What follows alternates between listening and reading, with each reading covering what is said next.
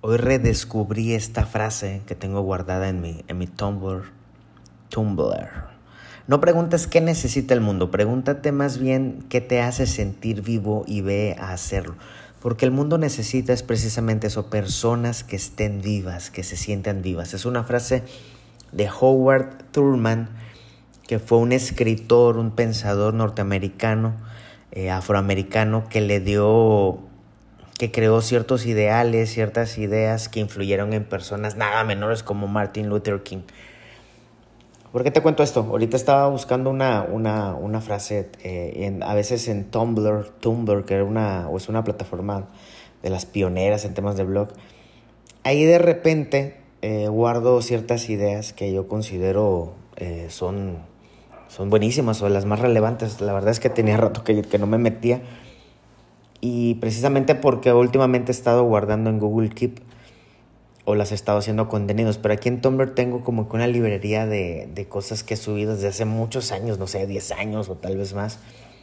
Y me encontré esta frase y me hizo recordar que, que el tema del why, el tema del por qué, el tema del propósito, yo que trabajo con, con diferentes marcas, diferentes industrias, diferentes personas, a veces en algunos proyectos me ha tocado ver que ese why que comunicamos, ese propósito, ese por qué, no es el, el, original. O sea, se siente un poco artificial y a veces como marcas, perdón, como agencia, como consultores, tenemos que ayudarle a las personas a articular o o descubrir su propósito. Cuando ideas como esta que te acabo de compartir deberían, deberían ayudarnos a, a, descubrir ese fuego interno, lo que nos hace sentir vivos.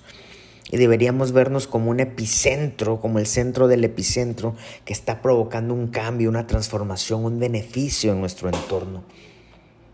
No te preguntes qué necesita el mundo. Y esto me hace ver que a veces eh, nosotros como personas, como empresas, tratamos de articular nuestro propósito en función de lo que el mundo necesita. Cuando, cuando ese por qué debería ser algo, algo que venga de nosotros, que lo traigamos muy adentro. Por ejemplo, a mí me mueve mucho el tema de que a través de la creatividad podemos, podemos responder el, tema de quiénes somos o qué hacemos en este mundo. A través de la verdadera creatividad podemos responder esas grandes preguntas de qué hago aquí, eh, sentirnos aceptados, generar identidad, generar pertenencia, sentir que pertenecemos, que aportamos a nuestro entorno, porque es mi experiencia personal. O sea, yo a través de la creatividad he pertenecido a grupos, he formado otros, he formado proyectos, empresas, y si no fuera por eso, eh, pues quién sabe qué sería de mí, güey, me explico. Entonces eh, yo encuentro en la creatividad eso, por eso comparto en este podcast de intrusos creativos. Y creo que así debería, debería ser. El por qué debería ser algo, tu por qué debería ser algo que, que te haga vivir, que te prenda fuego en el corazón, que te haga que te levantes todos los días con emoción, aunque no tengas fuerzas. Lo del Ikigai. Si te das cuenta, estoy intercambiando conceptos entre propósito, entre por qué, ahorita incorporé lo del Ikigai. Y por ahí hay una, una, una pequeña frontera, ¿no? Que debería dividir cada uno de estos, pero para efectos de esta idea, de esta frase que te compartí, creo que, que se vale, se vale usarlas intercambiado.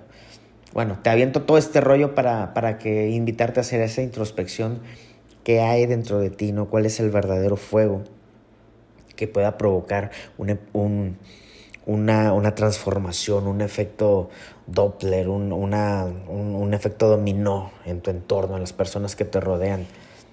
Mi intención es precisamente eso, que a través de estas preguntas, sobre todo de la creatividad, puedas encontrar tu espacio, tu valor, tu emoción en el día a día. Yo soy Summer y nos vemos en la próxima.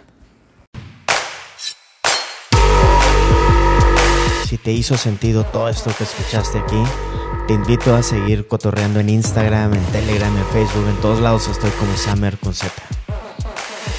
Mucho gusto, intruso creativo.